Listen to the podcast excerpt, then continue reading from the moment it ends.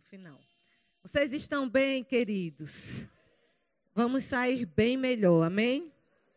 Quem quer ter uma grande colheita aqui? Mas para você ter uma grande colheita, você tem que fazer uma grande plantação. Ninguém disse amém. Eu vou dizer de novo: para você ter uma grande colheita, você tem que fazer uma grande plantação. Aê! Glória a Deus, amados. É muito bom estar aqui. E, queridos, eu sempre, quando estou aqui, eu sempre sou bem pastoreada, amém? Eu sempre tenho é, refrigério quando eu venho para Bauru. E lá na minha igreja, eu tenho irmãos que dizem assim: se os diáconos te oferecerem a ficha da igreja, não assina. se eles te oferecerem a ficha, você não assina. Então é muito bom estar aqui. E eu sei, queridos, que sempre quando a gente se reúne, algo da parte de Deus vai acontecer. Eu sei que sempre que a gente se reúne, uma atmosfera de milagres se abre. Esse ambiente aqui, amados, era só uma igreja, era só paredes, mas quando você entra aqui, você traz a presença. Quando você entrou aqui, esse ambiente deixou de ser comum e pode se preparar. Diga comigo, algo vindo da parte de Deus Diga, vai acontecer comigo a qualquer momento. Diga, algo vindo da parte de Deus vai acontecer comigo a qualquer momento. Dê um glória a Deus. Aleluia. É verdade, amados. É, nós passamos mesmo por um tempo de pressão na pandemia. É verdade que o diabo quis levantar sobre o povo de Deus um espírito de intimidação. Mas também é verdade que ele mexeu com o povo errado. Amados, deixa eu lhe dizer, você escapou. Você está em pé, você tem perna, você tem braços, você tem cabeça para trabalhar. O diabo não lhe matou. Eu estou diante, amados, de um povo mais que vencedor. Tinha tudo para você morrer, mas você não morreu. Então, se você ficou, é porque tem algo de Deus que você vai fazer ainda. Amém? Eu não entendo, amados, como que você acorda, como que tem pessoas que acordam e acorda sem motivação para viver. Eu não entendo como que tem pessoas que dizem assim: eu acordei, eu vou fazer meu serviço, eu vou fazer o que tenho que fazer, e de noite eu vou dormir, é mais um dia. Amados, por causa da presença do Espírito Santo dentro de você, não pode ser mais um dia.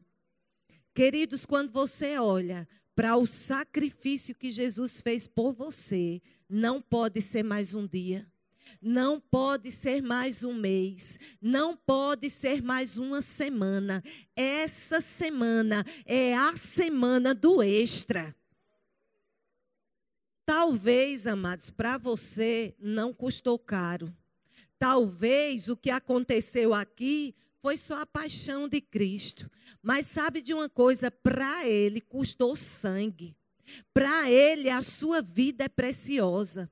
Sabe, amado, chegou uma hora em que o diabo disse: Olha, eu não quero ouro, eu não quero pedra preciosa, eu quero é sangue. E Jesus disse: Pois eu pago. Então, a sua vida para Jesus valeu alto. Você vale caro, meu irmão. Então, para você que não levou o peso, para você que não colocou a coroa de espinho, porque o que eu digo, muitas vezes um espinho é, é, entra no teu dedo e a gente fica querendo tirar logo. Para ele, a coroa entrou, amados, na parte mais sensível, que é a testa. Para você, talvez não valeu muito, mas para ele, que carregou a cruz, que levou o peso, que pagou o preço de sangue por sua vida, a sua vida é muito cara.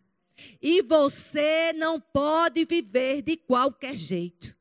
Amados, nós cantamos uma canção e saiu da sua boca. Você disse: Eu não sou mais escravo do medo. Eu agora sou filho de Deus. Você cantou isso. Então se responsabilize com aquilo que você cantou. Ande de acordo com aquilo que você cantou. Você representa um reino. Você representa o reino de Deus. Quando você vive uma vida de qualquer jeito, quando você vive uma vida leviana, amados, uma vida leve, uma vida debaixo da síndrome de Zeca Pagodinho. Deixa a vida me levar, a vida leva eu. Quando você leva uma vida de qualquer jeito, você não está representando o reino.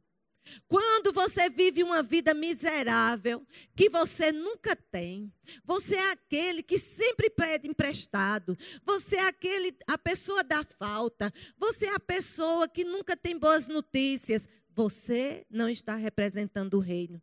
Ô Jane, e essas coisas não podem acontecer? Pode. Querido, tem dia que eu não tenho um tostão no bolso. Mas eu digo assim: hoje eu não tenho, mas amanhã eu vou ter. Quando nós representamos o reino, nós dizemos: a casa própria não chegou, mas vai chegar. O carro não chegou hoje, mas vai chegar.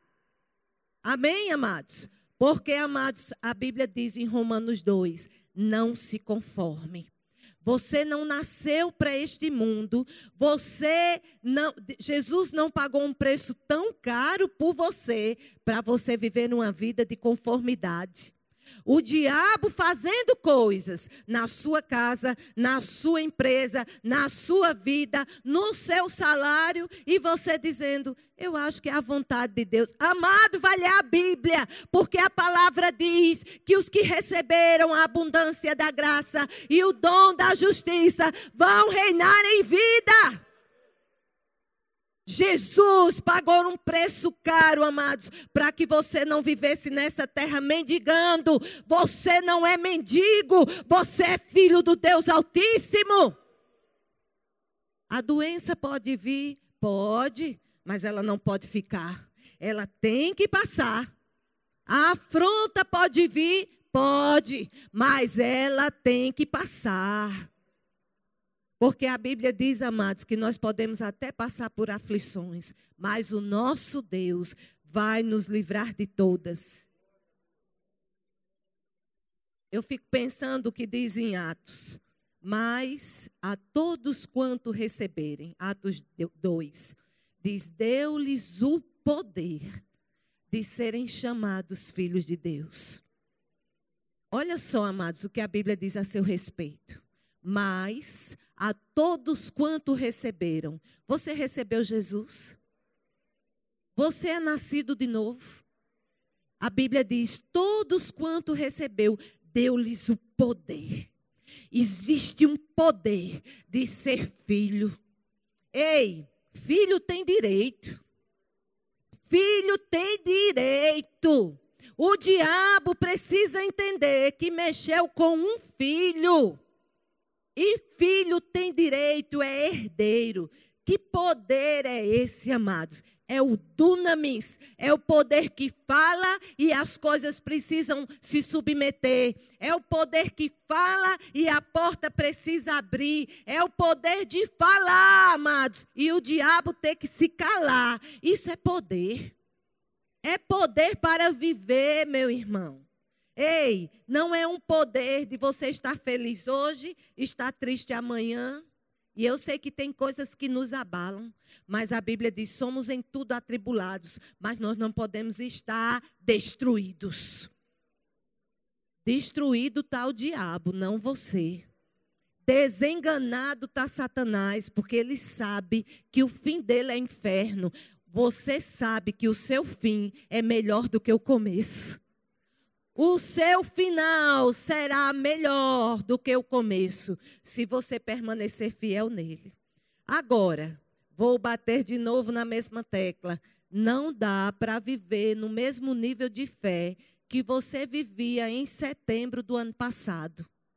Não dá para viver no mesmo nível de oração que você tinha em setembro do ano passado. Porque, amados, a pressão está grande. O nível de fé tem que aumentar também, amados. Se você estiver no mesmo nível de fé que você andava o ano passado, você vai ser engolido. Porque, amados, o nível de demônio aumentou também. O mesmo demônio que te perseguia quando você se converteu, ele sabe que não pode te perseguir agora porque você cresceu. Oh, aleluia. Diga um amém, pelo amor de Deus. Oh, aleluia. Diga comigo, ser filho de Deus é coisa de gente grande. Diga de novo, ser filho de Deus é coisa de gente grande. Agora vire para o seu irmão e diga: irmão, você cresceu, pelo amor de Deus. Quando você cresce, amados, pode vir a tribulação. Diabo, eu sei que o meu redentor vive. Ele está comigo.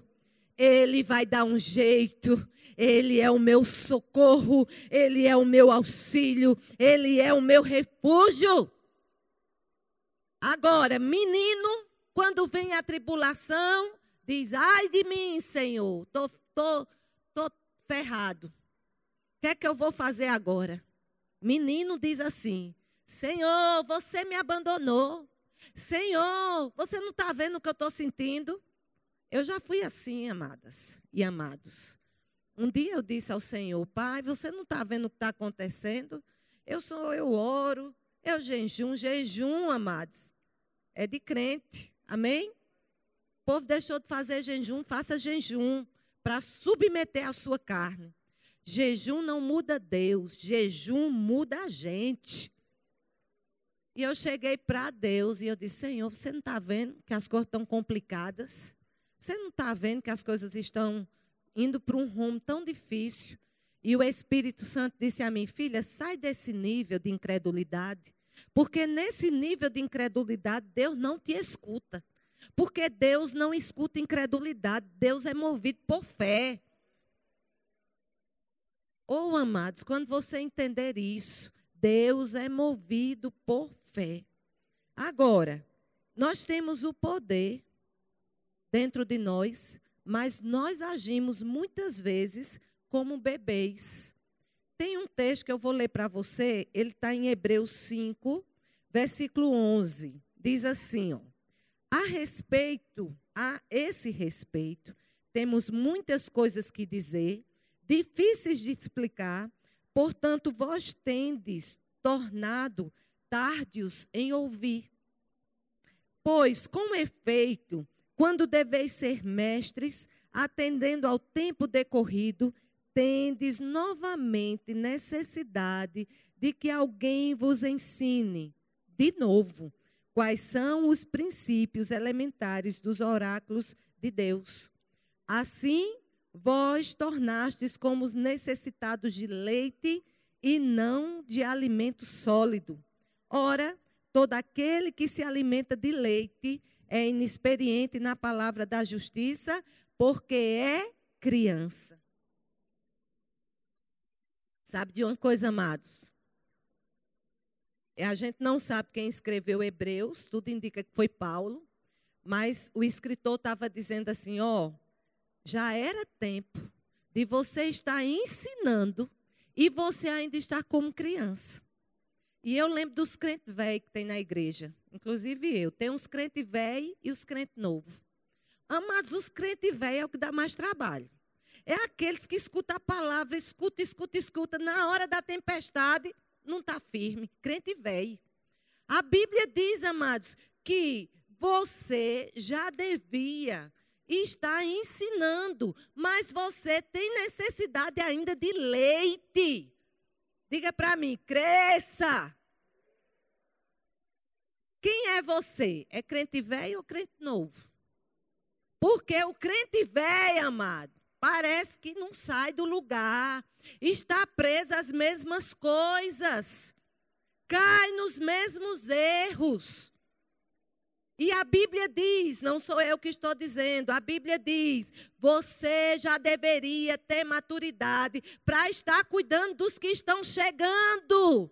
e você continua no mesmo ciclo, dizendo: ai meu Deus, lá vem outra tempestade, ai meu Deus, é outra tribulação, ai meu Deus, o Senhor não me ama, ninguém me ama. Amados, está na hora de sermos revestidos com poder e sair desse nível para níveis maiores. Quando nós estamos jogando videogame, quem gosta de jogar videogame, sabe que só se sai de um nível para outro nível. É assim, né? Você vence essa batalha e você sai desse nível para outro nível, só que você sai com outras ferramentas. Ferramentas novas estão chegando para quem decidir sair desses níveis. Vai chegar ferramentas, vai chegar habilidade, vai chegar poder, vai chegar unção, vai chegar escolhas certas, vai chegar decisões certas, vai ter acertos. Se você decidir sair desse nível raso e dizer, pai, eu cansei, eu quero agora ser um crente novo. Oh, amados, o filho pródigo disse: Levantar-me-ei e irei ter com meu pai. Pai, eu pequei diante de Deus e diante de ti, e eu não sou digno de ser, ser chamado seu filho. Mas, amado, se aquele menino não tivesse se levantado, nada tinha acontecido. E ele disse: Eu vou me levantar, porque eu tenho um pai. Aí, quando ele chega diante do pai, o papai põe a capa e põe um anel. Capa significa poder. Anel significa autoridade. O Senhor está colocando sobre você hoje poder, unção e autoridade para dizer alto lá, diabo, aqui não. No meu dinheiro, não, diabo. Nas minhas finanças, não, diabo. Acabou. Diga comigo, malditos Nunca mais. Ah, porque minha mãe foi assim, porque meu pai fez um negócio deu errado, o meu tio fez um negócio deu errado, mas amados, quando chegou com você, você tem o DNA dos céus agora. Você entrou na família de Deus e você tem uma promessa que tudo que você colocar a sua mão vai funcionar. Não está funcionando quando? Diga hoje. Diga mais amanhã. Vai funcionar. Porque você recebeu a graça que vem da parte de Deus para que coisas, quando cheguem na sua mão, funcionem. Amém? Criança, amado, se distrai com tudo. Criança se distrai com qualquer coisa. Crente, velho, se distrai com qualquer coisa. Porque cansou. Mas a Bíblia diz aqui, amados, em, em Hebreus 12, 1, está lá, bem rapidinho, Hebreus 12, 1, diz assim: Portanto, também, nós, visto que temos a rodear-nos tão grande nuvem de testemunhas, tem gente de olho em você. Diga, Deus está de olho em mim. Quando você está dirigindo, Deus está de olho em você. Quando você está fechando negócios, Deus está de olho em você. Quando você está acordando, Deus está de olho em você. Mas tem pessoas também que estão de olho em você. E olha só o que a Bíblia diz. De, é, portanto, também nós, visto que temos a rodear-nos tão grande nuvens de testemunhas, desembaraçando-nos de todo peso e do pecado que tenazmente nos assedia, corramos com perseverança a carreira que nos está proposta, olhando firmemente para o Autor e Consumador da nossa fé. É interessante, amados, que esse texto fala assim, ó, que nós devemos nos desembaraçar dos pesos e dos pecados. Às vezes, nós somos rápidos de nos livrar de pecado. Porque, como filho de Deus, a gente vê uma cilada de Satanás e a gente diz aí, rapaz, eu vou chutar que é laço. Eu não caio nessa, não, isso é pecado. Mas, amado, sabe o que é que está nos pegando? Peso. E a Bíblia diz: você deve estar desembaraçado de peso e de pecado. Tem coisas, queridas, que são leves. Tem coisas, homens de Deus, que são leves, mas se você segura muito tempo, essas coisas que eram tão leves, elas vão se tornando pesadas. Tem pesos que parecem que são leves, tem problemas que parecem que são leves, mas está sobre os seus ombros há tanto tempo que essas coisas estão se tornando muito pesadas. E a Bíblia diz: para que você corra a carreira, você precisa desembaraçar de peso e de pecado. Agora existe um princípio aqui, viu? No versículo 2: olhando firmemente para o autor e consumador da sua fé. Sabe por que está pesado? Porque você deixou de olhar firmemente para ele. Quando você passa a olhar para pessoas, o peso vem.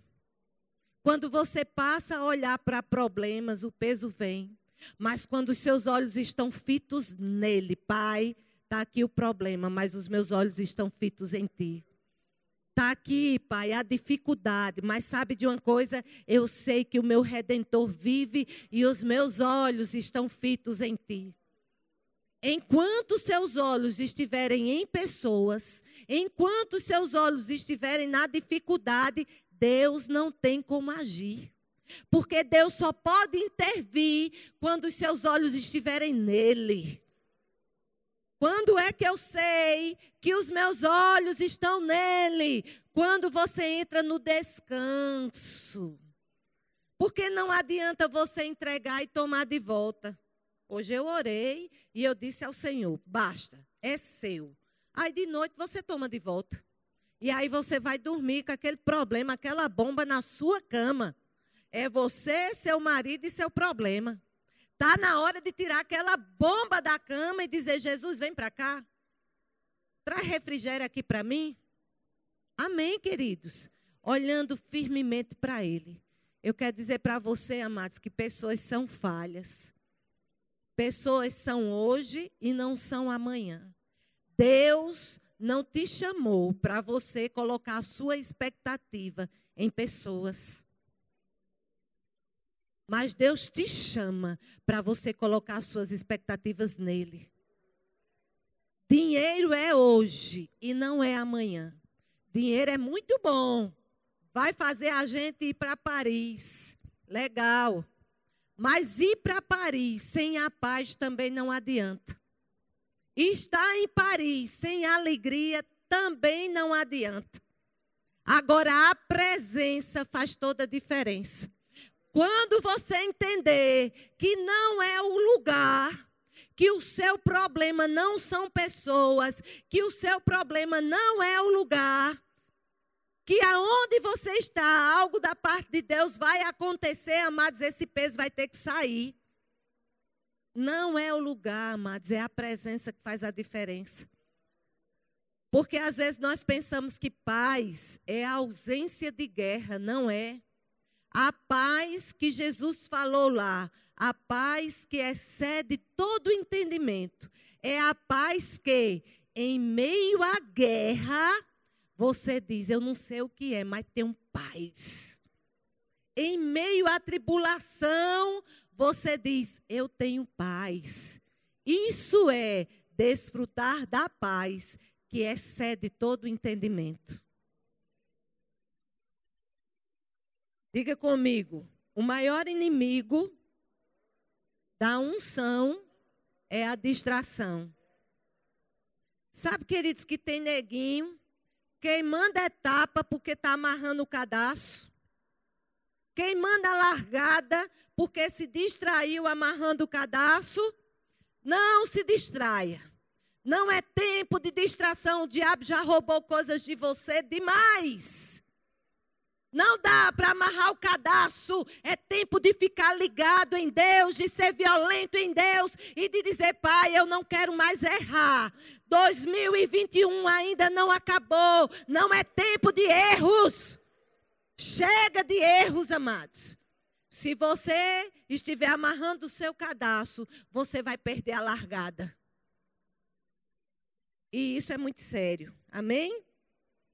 Sabe, queridos, o diabo, eu tenho até que horas, pastor? Está no meu tempo já? Diga aí. O diabo, certo? O diabo, ele está impedindo, amados, está tentando impedir que nós corremos, nós, que a gente venha correr nossa carreira. E eu quero terminar com você em Lucas 8,40. Vai lá. Diga comigo assim: todas as minhas contas Ei, você não botou fé nisso, não. Olha, quando você imaginar, no final do mês, você dizendo assim, foi pago.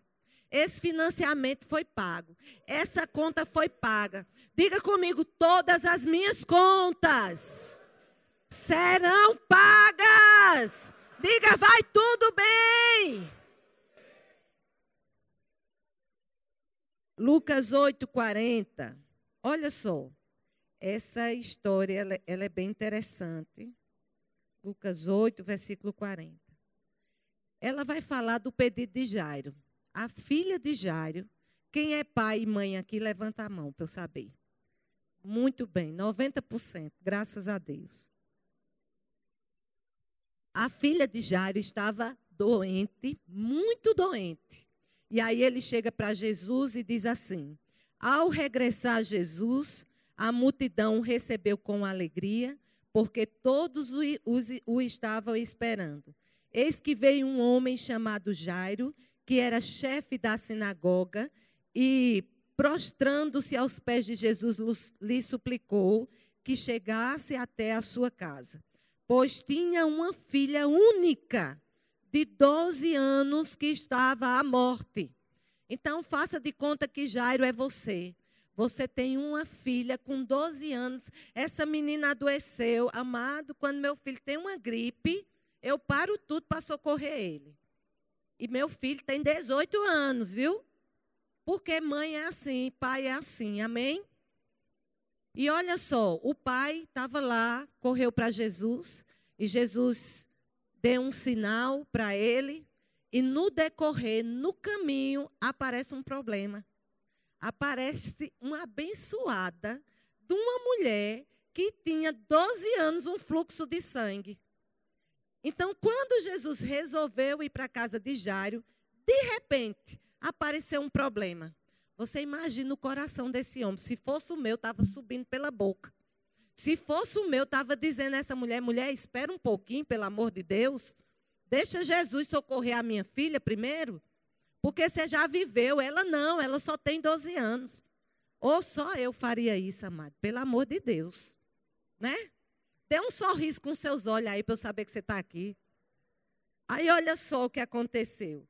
A mulher chegou, e aí a mulher toca em Jesus, e a mulher é curada. E aí Jesus olha assim, diz: Quem foi que me tocou? Amada, se fosse eu, eu dizia, ô oh, Jesus, não importa quem te tocou, vamos sair daqui.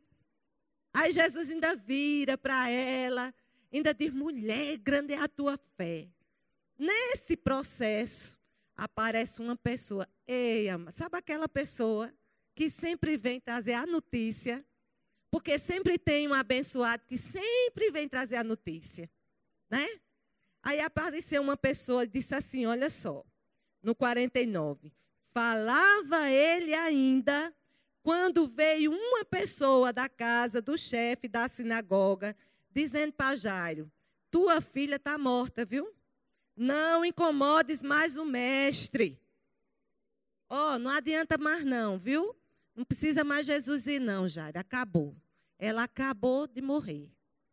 Aí Jesus olha, Jesus ouviu e Jesus olha para Jairo e diz assim, ó, Jesus ouvindo isso disse: "Não tenha medo. Creia somente e ela será salva."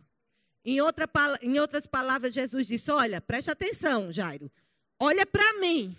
Não dá atenção ao que você ouviu. Presta atenção em mim.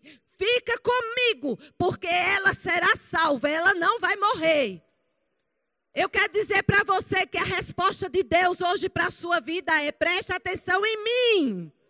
Não olha para o outdoor que o diabo está colocando em você, que não vai dar certo, que não vai funcionar, que as coisas vão fracassar. Presta atenção em mim.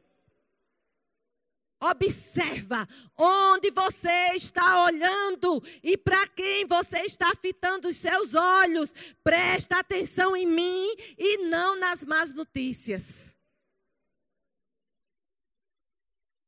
Sabe o que é que vai determinar a tua vitória? É aonde está fitado os teus olhos. Porque aqui, amados, nós estamos cheios de má notícia. Só tem má notícia. Você vai para um banco, a pessoa que está do seu lado está dizendo: o imposto aumentou. Meu Deus, a água subiu. O gás foi para 105 reais. Queridos, enquanto você estiver aqui, o gás pode ir até para 200. Você vai ter dinheiro para pagar. Porque o seu reino não é aqui, o seu reino é celestial. O dinheiro que vem para você não é da terra, é dos céus. É o mesmo dinheiro que o ímpio ganha, mas o seu você faz tanta coisa, o seu você consegue fazer tanto milagre. Aleluia. Agora, amados, qual o tipo de voz você está dando crédito? Porque se você fitar, se você começar a olhar para o que Deus está fazendo, você vai desconsiderar o outdoor que o diabo está colocando. O diabo está dizendo: não vai dar certo, não vai funcionar, não vai dar certo. E você vai estar dizendo: diabo, você não está entendendo. O meu Deus suprirá todas as minhas necessidades. O meu Deus é o meu pastor e nada vai me faltar. O meu Deus tem cuidado de mim. Diabo, você não está entendendo. Mil vão falir ao meu lado, dez mil vão falir à minha direita, mas eu não vou ser atingido. Diga, diabo, você mexeu com o povo. Você é forte, você é poderoso, você é vencedor, você não está mendigando, você é filho do Deus Altíssimo. Quem disse que para você não vai dar certo? Essa voz é de Satanás. Se você estiver fazendo tudo certo, o resultado sempre será certo. Amém? Então, o meu parâmetro é: eu estou na palavra eu não estou fora da palavra, eu não estou dando legalidade ao diabo, então eu me levanto em casa dizendo: diabo, na minha casa não, viu? No meu dinheiro não, você mexeu com a pessoa errada. Dê um glória a Deus. Diga: Deus é bom em todo tempo. Diga: mas tem dia que ele exagera. Aleluia. Pode vir, pastor. Deus é bom.